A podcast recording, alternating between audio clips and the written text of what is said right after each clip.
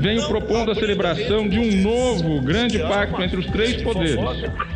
Será que não está na hora? O presidente brincando de presidir o Brasil. Não nasci para ser presidente.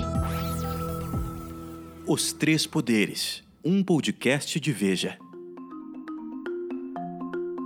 Olá, ouvintes! Está começando mais um capítulo do podcast Os Três Poderes, da revista Veja. Eu sou Augusto Nunes, estou aqui no estúdio em São Paulo e vou comentar os principais fatos da semana em companhia de Dora Kramer e Ricardo Noblar. O Noblar está sempre em Brasília, mas hoje a Dora Kramer, que habitualmente fala do Rio de Janeiro, está em Brasília também. Então, antes de começar a nossa conversa, eu registro que a capa da revista Veja, que acaba de chegar às bancas, é, é, trata de uma. tem a chamada viagem perigosa e trata de uma droga estimulante e alucinógena com ampla penetração entre os jovens. Se chama MDMA, por enquanto. Bom, mas nós vamos tratar do que houve no Supremo Tribunal Federal nesta semana. Foi houve a discussão em duas sessões, em dois dias, de possíveis restrições ao uso de informações uh, colhidas por, por órgãos uh, financeiros uh, em investigações policiais, digamos assim. Eu queria começar com o Ricardo Noblar, porque ele em Brasília está bem mais acostumado com o comportamento, com o desempenho do Supremo, ele conhece bem e conhece o juridiquês também, para entender o que é eles falam. Noblar, que, que tal? O problema é que nem quem conhece melhor juridiquês foi capaz de decifrar pelo menos no primeiro momento, o, o, o, o voto que o presidente Dias Toffoli deu é, na primeira das duas sessões que ocorreram essa semana. Honestamente, eu não entendi, não. Não, não, não, não. Não, não, não se preocupe com isso, porque o Luiz Roberto Barroso também não entendeu. Quando uhum. procuraram uhum. o Faquin, ministro, perguntando ele, o que é que o senhor achou aí do, do voto do Toffoli? O Faquin respondeu: Vem cá, não tem pergunta mais fácil do que essa, não. Enfim, ninguém entendeu. Eu acho que o próprio Toffoli teve dificuldade de entender, porque no dia seguinte, que seria uma sessão já reservada aos votos de outros ministros, ele ocupou pelo menos um bom pedaço inicial da sessão para dizer o que era que ele gostaria de ter dito no dia anterior, ou o que ele disse, mas ninguém conseguiu entender. É, e pelo que foi possível entender da segunda explicação fornecida pelo Toffoli, é, aí todo mundo ficou pasmo, porque é uma coisa interessante. Essa, essa, é, essa coisa toda está sendo discutida agora, porque Toffoli, há quatro meses, concedeu uma liminar que suspendia todos os inquéritos abertos com base em compartilhamento de dados sigilosos financeiros sem autorização prévia da Justiça. E foi com base nisso que ficaram parados, estão parados, com cerca de 950 inquéritos. É, a, o combate à corrupção nesse país levou um golpe forte que ainda não foi resolvido, que é esse golpe aí do, da, e aí o Toffoli o que é que faz? Quando todo mundo imaginava que ele ia simplesmente, claro, manter a posição dele, ele recua. Ele recuou, pelo menos em parte dela. Ele era contra o compartilhamento de, de informações, sejam as fornecidas pela Receita Federal ao Ministério Público, sejam as que eram fornecidas pelo antigo COAF, que agora está na órbita do Banco Central como uma unidade de inteligência e informação. Agora não, agora ele recuou e permite e concorda que, olha, informações sigilosas fornecidas pelo antigo COAF pode, mas pela Receita Federal, não. Já trombou na segunda sessão com o voto do Alexandre de Moraes, que foi contra voltar à situação anterior. Olha, restabelece o compartilhamento, é assim que se faz em toda parte do mundo civilizado. Por que, é que não seria aqui? Agora, temos ainda à espera, estamos à espera dos votos dos próximos ministros. E novamente poderá se repetir aquelas, aquelas votações de 6 a 5, que hora, hora, hora é para um lado, hora é pelo outro, mas 6 a 5 poderá se repetir. Dora Kramer. Olha, é, o, o, eu também não entendi nada, tá? E achei se a avaliação de ministro tem essa do Faquin que o Noblar citou, que é ótima, mas eu adorei também o Barroso que ele disse: precisamos convocar alguém que fale javanês para se, tenta, se tentar traduzir. Uma loucura. Isso virou até já um folclore. Agora é isso aí. O Toffoli deu a volta ao mundo para, é, na prática, desdizer o que ele havia dito, né? E mais, na sessão de ontem, três ministros levantaram uma questão que é importantíssima, que é uh, de que na ação original não tinha o COAF ou o IFE. A ação original dizia respeito à receita, né? A um casal que não sei o quê, enfim, o advogado é, deles alegava que quem é, cometeu abuso foi a Receita, e aí ensejou essa discussão toda. E o Toffoli simplesmente inventou de colocar o COAF. E três ministros fizeram esse alerta, então isso vai ser discutido, quer dizer, isso aí é uma, sem dizer que é um puxão de orelhas, mas é pro, para o Toffoli, não é? Então, ele, ele vai ser contestado e há uma, uma preocupação. Conversei hoje com umas pessoas, diz que há uma preocupação entre os ministros do Supremo, como já está claro que a decisão, seja como for, modulada, não modulada, não vai manter a liminar do, do, do, do Toffoli, é derrubar a liminar do Toffoli, mas fazê-lo com uma certa elegância, de modo a que não precise chancelar como ilegal, entendeu? Uma decisão do presidente do Supremo. Sabe? Ninguém dizia assim: olha aqui, é inconstitucional o que Vossa Senhoria, Majestade, sei lá o quê, aprovou. Não, derruba apenas, mas não precisa dizer que é ilegal. Essa é uma preocupação que está vigorando lá. Agora, esse comportamento do Toffoli, vou te falar, isso está gerando comportamentos vários questionamentos, atitudes dele. Já tem gente dentro do Congresso, por causa disso, começando a dar atenção para aquele negócio de pedido de impeachment, que já são 17 lá no Senado, sendo sete só a respeito do Toffoli.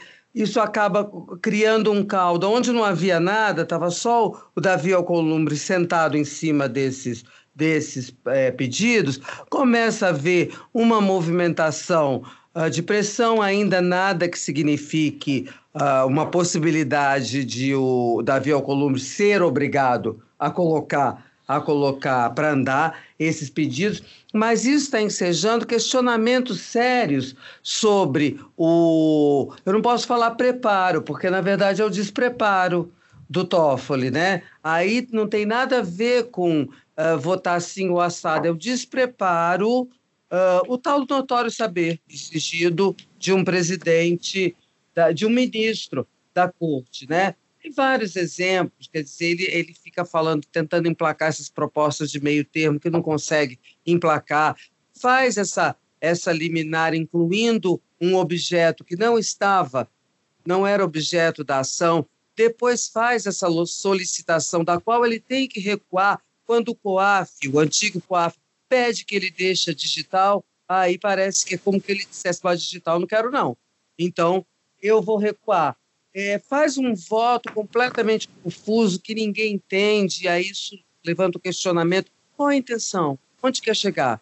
Sabe? Então, tem hoje um questionamento, inclusive interno, sobre o preparo, o falta de preparo do Dias Toffoli, como se vê, não se é não se toma bomba duas vezes em concurso para a primeira instância impunemente. Perfeito. É, a, a Dora usou a palavra correta. O despreparo de alguns ministros do Supremo, começando pelo Toffoli, é uma coisa que me impressiona já faz tempo. Quando eles têm de falar de improviso, eles maltratam né, a língua portuguesa sem constrangimento. O próprio Alexandre de Moraes, que é um sujeito que tem livros bons, bem escritos, também me impressiona pela dificuldade de se expressar com mais elegância e correção. Eles cometem é, erros é, elementares, né, de gramática, coisa triste. Agora, eu acho que dessa vez o, não, não vai se repetir o 6 a 5 não. Eu acho que o Toffoli vai ficar sozinho nessa, porque pelas explicações fornecidas por alguns ministros e pelo procurador-geral Augusto Aras, as coisas funcionam normalmente, os, os dados são colocados à disposição da magistratura, do próprio Supremo. Né? E, evidentemente, havendo algum indício de irregularidade, você tem de passar, repassar para o Ministério Público também. Explicar até a polícia, né? Pode requisitar isso aí. E a coisa começa pelos bancos, no caso do, do, do ex-COAF. É, o banco comunica, o COAF investiga aquilo e passa, e, então entra o Toffoli dizendo: é, mas tem que passar só os dados globais. Tudo bem, os dados globais você olha, vê se isso basta, se não bastar, você pede o detalhamento. Tudo muito normal.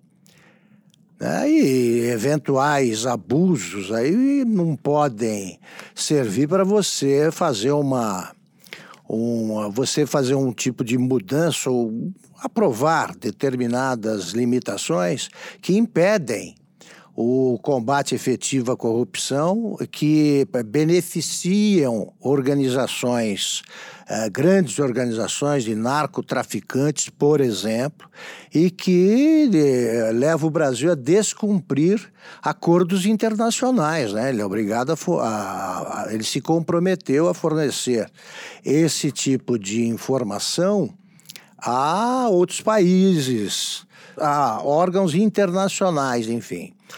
E isso não pode. Acordo é acordo, né? É um tratado, se tem de cumprir. Então eu acho que isso vai morrer. Agora, o Supremo conseguiu fazer um. conseguiu estabelecer o ritmo de um voto por dia, né? Que coisa. Eu queria só acrescentar o seguinte: essa lambança, eu acho que a gente pode chamar de lambança, sem que se veja nisso nenhum ato de desrespeito, nem ao Supremo, nem ao ministro Dias Toffoli, mas essa lambança protagonizada pelo Toffoli é, tem a ver com duas coisas. Eu acho que a primeira coisa crucial delas é o fato de que vazaram informações sigilosas sobre é, a mulher dele e a mulher do ministro Gilmar Mendes. Isso, é isso causou um desconforto lá no meio dos dois e dos demais ministros também muito grande. Então, o interesse do Toffoli desde o início com essa com essa liminar era descobrir quem foi que vazou as informações contra a minha mulher e a mulher do Gilmar.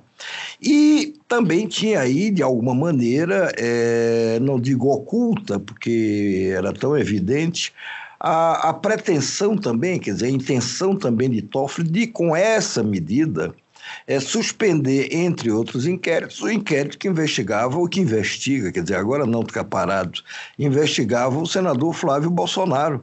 Quer dizer, isso deixou, de alguma maneira, essa, essa liminar do Toffoli, deixou ele muito de bem com o presidente da República, que de repente se apaixonou por ele, começou a ver que Toffoli não era tanto tão petista quanto parecia.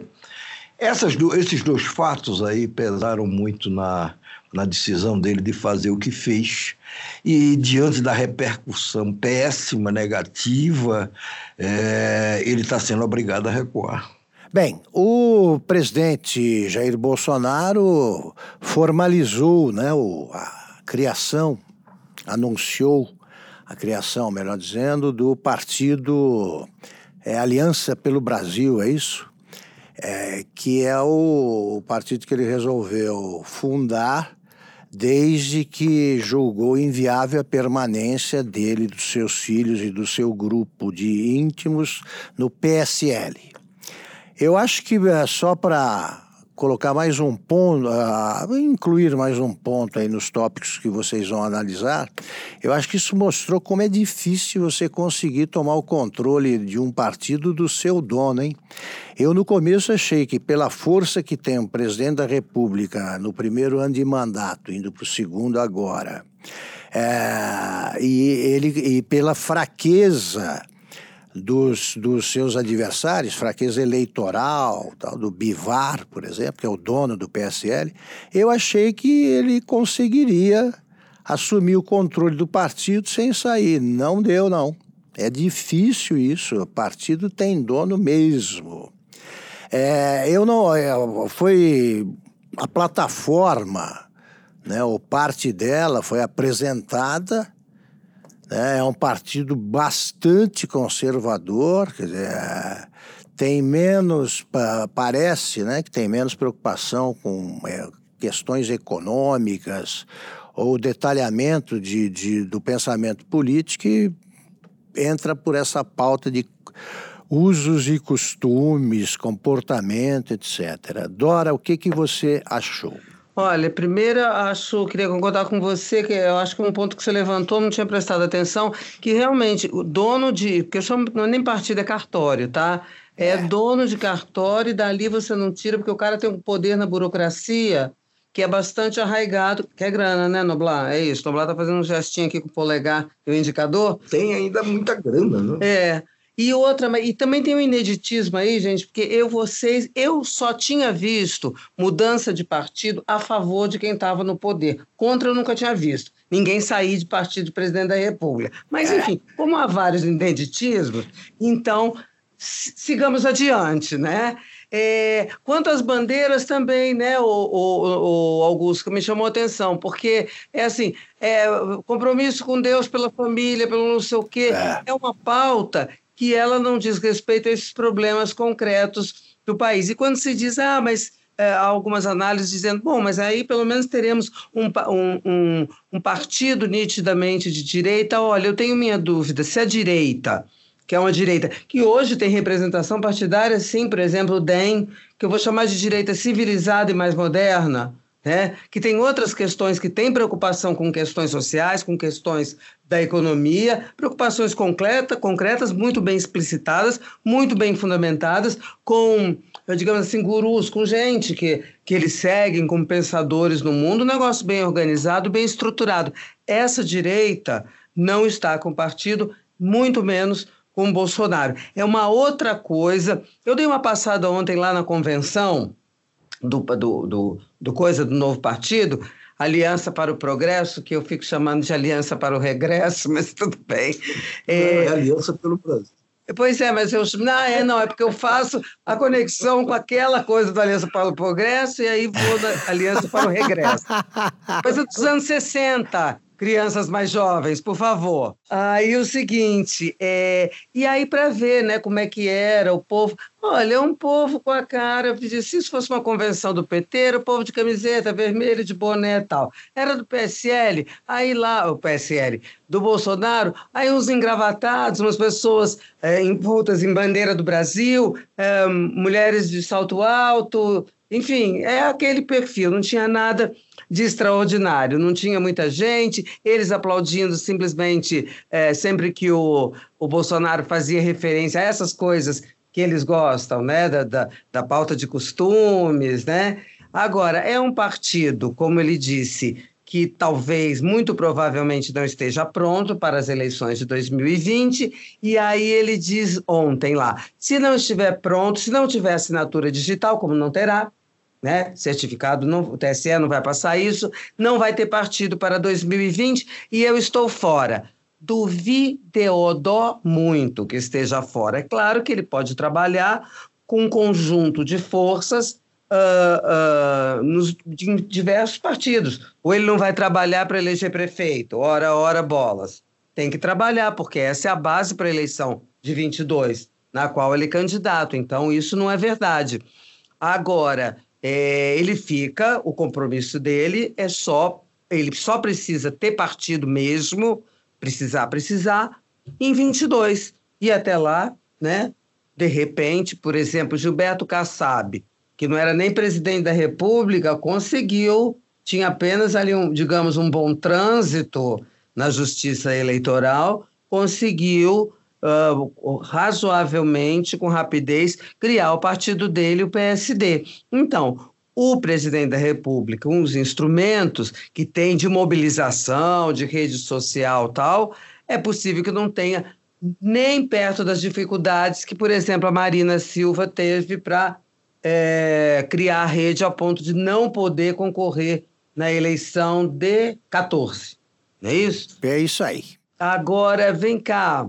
Ele, e falar em Kassab, menino, conversei sobre isso com o Kassab. O Kassab é experiente nesse negócio de criar um partido. Sabe tudo, sabe tudo. É. O que, que o senhor acha desse negócio? É vantajoso? O que, que ele está querendo? É legal? Ele falou, acho que ele, desse ponto de vista, está certíssimo. Vai ser ótimo. Vai começar com uma base ali dos 50 e, e isso vai, é, para ele, é bom dentro do Congresso. O Kassab está achando, e como ele entende desse negócio, que para o Bolsonaro é um ótimo negócio, melhor do que ficar brigando lá com Luciano Bivar ou entrar num partido que teria também esse mesmo problema, viu, Augusto? Porque teria um dono também já lá incrustado, encastelado, né? Tá certo, tá certo. Ricardo Noblar. Olha, eu acho que a gente assistiu ontem, e essa é uma data memorável, é, o surgimento da, da, da verdadeira jabuticaba da verdadeira jabuticaba brasileira. Porque a gente tem muito orgulho, diz aí que não, a jabuticaba é uma coisa nossa, não sei. Não é. Basta entrar ali, dar uma gulgada que você vai ver que a jabuticaba, jabuticaba mesmo, ela surgiu em outros lugares, na Ásia, em outros pontos. Mas nós tomamos a jabuticaba para nós. Mas a jabuticaba, na verdade, é esse partido do, do Bolsonaro. Por quê? Porque eu não conheço o registro de nenhum momento da história política desse país em que se criou um partido que, na verdade, é para servir prioritariamente preferencialmente aos interesses de uma família e de uma única família. Quem vier, vem por se agregar, por se. Por, por, por seguir as mesmas ideias, por ter as mesmas afinidades, mas é o partido, este sim, é o partido da família Bolsonaro, cuja sigla pode ser PF, PFB, Partido da Família Bolsonaro, embora também começa a ser chamado como Partido do Três Oitão, porque adotou como número o 38, é, que aqui nesse país é sinônimo de revólver, né? E, e, e, a, e, o programa do, do, partido ele tem muitas referências a porte de arma, a, a, ao direito que todos os brasileiros têm de ter uma arma e de poder portá-la, e considera é, o aborto, o assassinato de criança, e defende também a, a questão dos policiais poderem, sem grandes riscos, é, matar, atirar em pessoas com atitudes suspeitas, enfim, é um partido desde já belicoso e, e que se propõe a ser abertamente um partido belicoso. E e, e não é só uma, uma questão de uma, de uma brincadeira, de um comentário engraçado ou não de chamá-lo de partido da família Bolsonaro, mas é porque eles estão no comando de tudo. Por exemplo, o presidente do partido é o presidente Jair Bolsonaro. O vice-presidente é o senador Flávio Bolsonaro. Na comissão provisória tem mais dois assessores diretos do presidente Jair Bolsonaro mais um assessor direto do Eduardo Bolsonaro, e o filho mais novo, Jair Renan, que só agora começa a aparecer, é o único sem mandato, pode eventualmente conseguir uma vaga, se é que já não conseguiu a essa altura, vai ser vogal, aliás, me diz a Dora. Vai ser vogal também na comissão provisória. Quer dizer, é um partido para ficar em casa. Quem quiser, venha para o partido e tente se dar bem. Agora, para não parecer tão de direita ou noblar, eles podiam fazer partido do clã Bolsonaro, que aí ficaria PCB, né? Pois é. Confunde com o Partido Comunista Brasileiro. Olha só. Não, pera lá, em nome da história, hein? Partidão, o que, que é isso? Olha só, deixa, deixa eu fazer uma observação aqui. Eu acho que o, a, um dos erros cometidos aí pelo presidente é assumir a presidência do partido. O presidente é que ele vai delegar, né, para o filho agora. Ele poderia ser presidente de honra, deveria. Porque o exercício da presença de um partido dá trabalho para burro, não é ele que vai fazer isso. Ele vai ficar com o cargo, mas não vai eh, herdar, não vai assumir as atribuições do cargo. Eu acho que a, Dora tem razão quando ela registra a existência de partidos que esses sim podem ser chamados de direita civilizada. Em outros países, por exemplo, você é, estabelece a distinção entre direita e esquerda, eh, lembrando que a, a direita defende menos Estado, um Estado menor, a esquerda defende uma interferência estatal mais uh, expressiva, a direita combate impostos, uh, a esquerda acha que uh, deve criar alguns tributos desde que se preste a elaboração de programas sociais. Tal. Aqui, a gente não vê a discussão de, da, sobre itens econômicos, né? Não digo nem políticos ali, é economia, não, não consta disso. São bandeiras é, conservadoras que têm menos, muito menos peso em outros países. Aqui ela é determinante para distinguir este partido, Aliança pelo, pelo Brasil, né?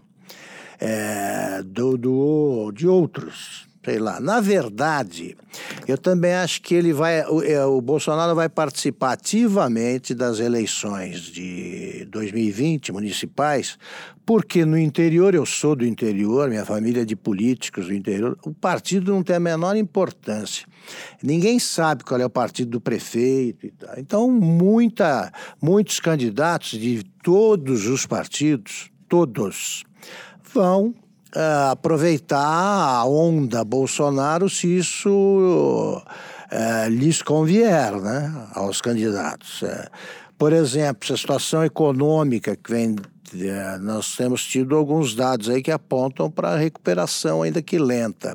Se a situação econômica for melhorando, é aí que você vai ter um embarque de mais gente nesse partido. Ele não precisa ter o próprio como lembrou, acho que o Noblat lembrou, precisa ter para eleição presidencial. Até lá ele vai conseguir. Acho que é isso que eu queria registrar. Vamos agora então para o terceiro top, terceiro e último tópico desta nossa, desse nosso debate das sextas-feiras no, no podcast Os Três Poderes. Vem aí o Congresso Nacional do Partido dos Trabalhadores, o PT. E desta vez é, teremos a presença do Lula, recém-saído de, de, da cadeia, onde ficou um ano e meio.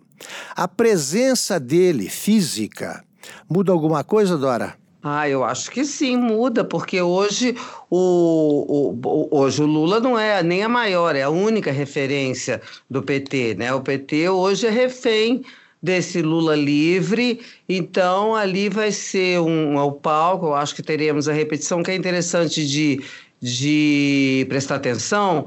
É, eu queria ver se ele vai repetir o tom é, bastante radical, bastante, eu, digo, eu diria até rancoroso, dos dois discursos que ele fez e até entrevistas que deu desde que ele saiu lá da, da, das dependências da Polícia Federal em Curitiba e ver como é que se ele vai dar orientações diferentes ao partido, porque ele veio, recebeu até de dentro de, de petistas, e principalmente da esquerda, muitas críticas, não apenas por ter saído com um discurso bastante radicalizado, como por ter saído com um, um, um discurso muito sectário em relação às alianças com a esquerda, jogando todo mundo, afastando todo mundo, quando diz, não, a hegemonia é nossa e não tem aliança coisa nenhuma, é a gente que manda, como se fosse aquele PT lá de 2002, que ganhou a presidência da República, não tivesse o povo na cadeia, uma encrenca danada, né?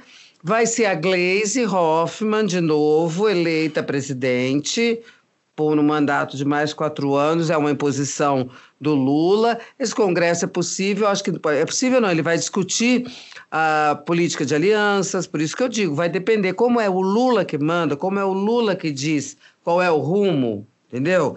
Então, o principal, a gente vai, o, o, que se precisa prestar atenção é no que o Lula vai dizer, porque o que o Lula dirá é o que o partido vai fazer, porque não há outra coisa a fazer no partido, não foi construído nada uh, alternativo ou lateral do que a figura do Lula e não há outra autoridade, outra voz capaz de dar o rumo aqui ou ali. Muda só nisso, é a presença física do Lula, porque antes era ele estava preso, era o ectoplasma, mas ele mandava de lá de dentro as ordens. Agora, fisicamente, as dará pessoalmente.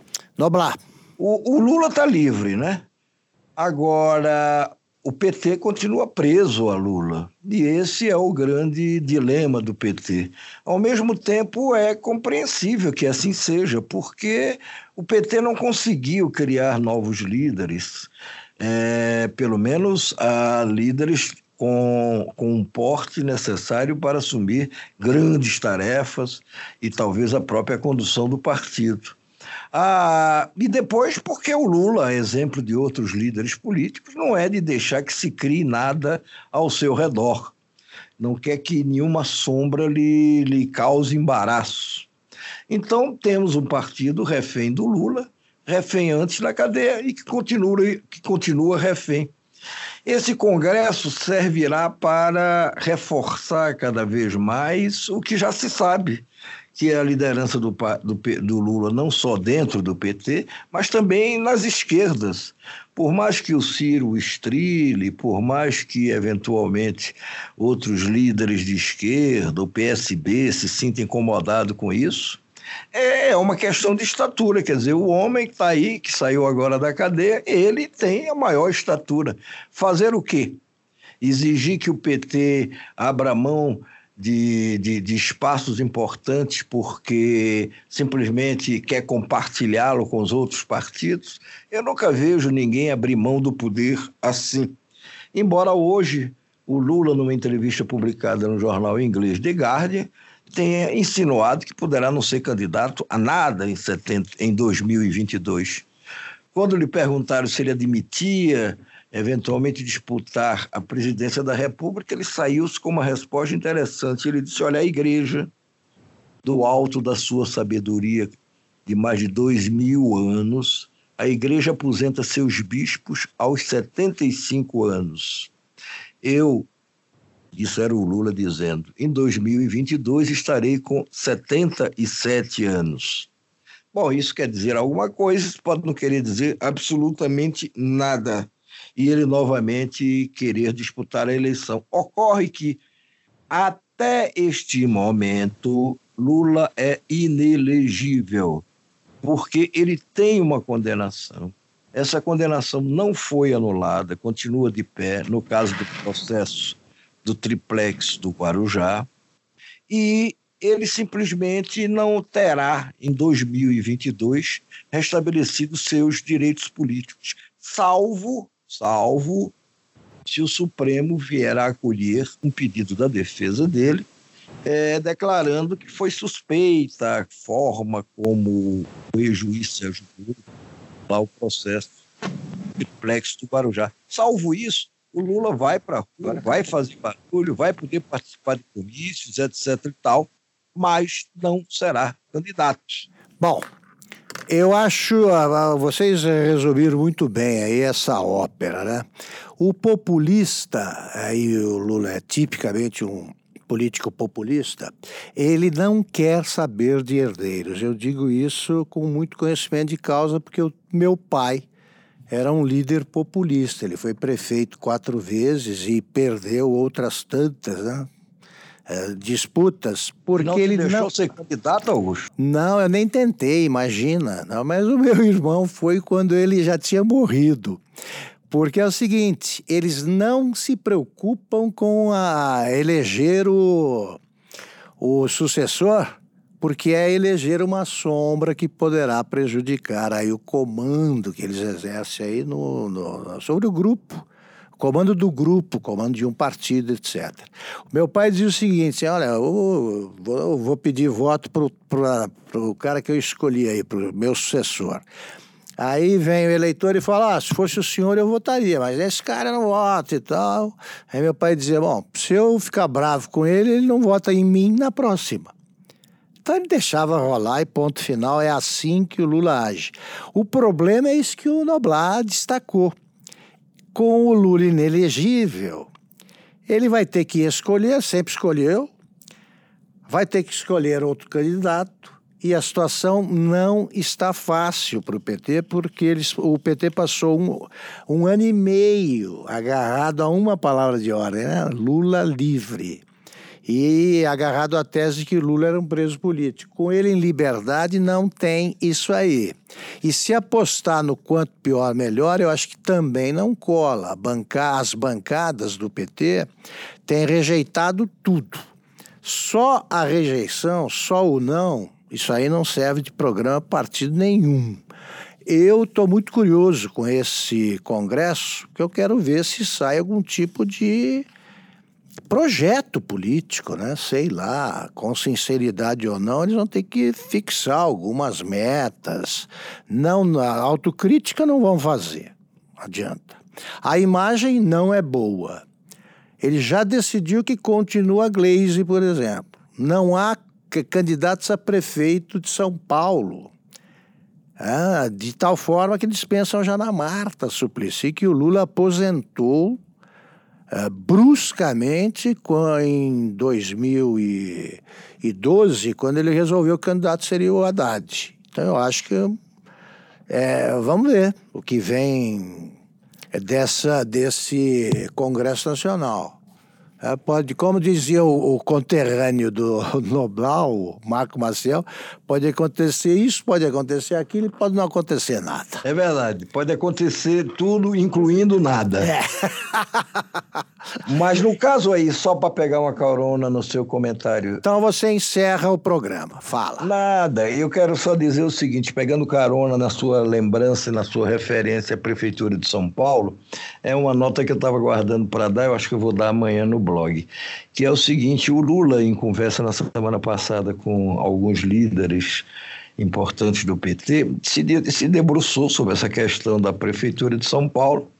Disse que poderia ser Marta, disse que eh, tinha dado corda no, no Padilha, que foi ministro da Saúde e tudo, mas aí ele fez uma observação no final e disse: agora, se até dezembro não ficar claro quem é o nome que vai disputar pelo PT, seja porque conseguiu se compor bem, seja porque começou a aparecer bem em pesquisas de intenção de voto, vai sobrar para o rabo do Fernando Haddad. Ele quis dizer claramente com isso o seguinte: olha, se não, se não der para ninguém, vai ser o Haddad, quer ele queira, quer não. E é com é essa informação, isso, e é com e é com estimulado por ter participado de mais de um podcast que eu me despeço em nome dos colegas Augusto Nunes e Dora Kramer. É isso. Termina aqui o, o capítulo de 22 de novembro do podcast Os Três Poderes, com a despedida do Noblar. Obrigado, Dora. Obrigado, Noblar. Até a próxima sexta-feira.